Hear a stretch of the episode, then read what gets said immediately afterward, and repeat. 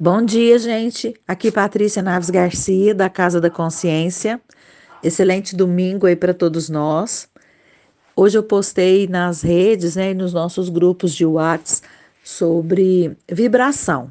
Uma frase do N. Dyer que diz que nós não atraímos o que nós queremos, nós atraímos o que nós somos.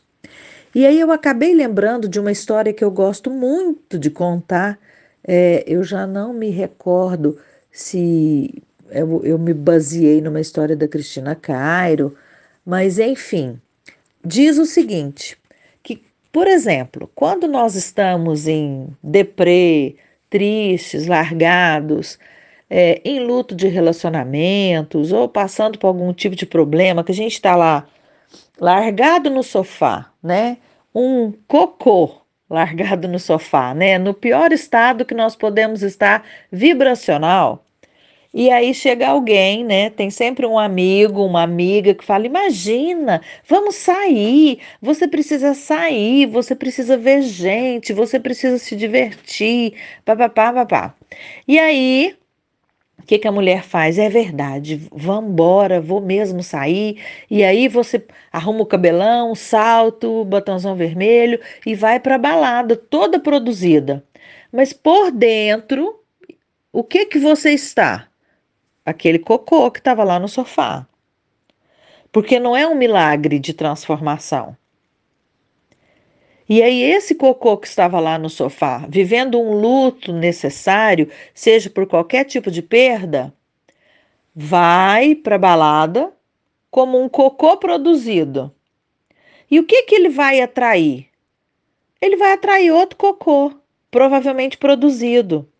E como a pessoa está no luto, qualquer pessoa que sorria diferente ou que, que a trate com um pouco mais de educação vira uma tábua de salvação. E aí você vai se pendurar nessa pessoa. E os dois vão se afogar juntos.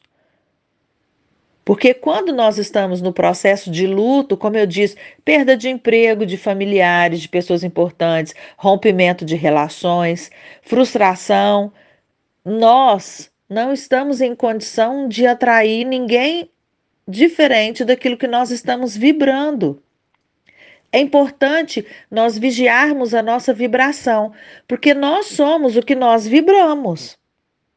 Então, é preciso que você vigie o seu pensamento, trabalhe o seu pensamento, medite, observe seu corpo, conheça os seus estágios. Às vezes a pessoa fala, ah, mas eu vou melhorar do dia para a noite. Não vai. Mas se você começar a detectar os seus padrões vibracionais baixos, fica muito mais fácil você começar a reverter esse pensamento. O luto, como eu já disse em vários textos, é importante.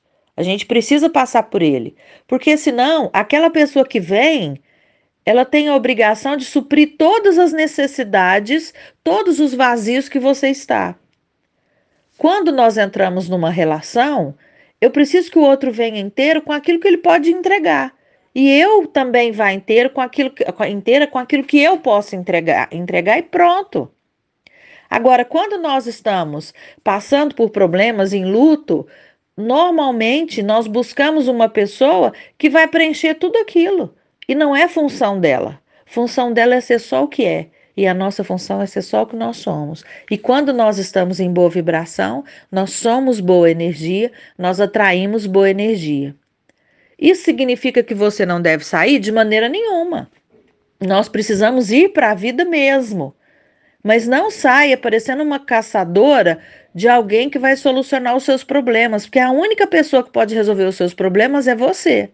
Se você, no estado ruim, for em busca de alguém para resolver os seus problemas, você vai atrair alguém do mesmo jeito que você estava na balada outro cocô produzido.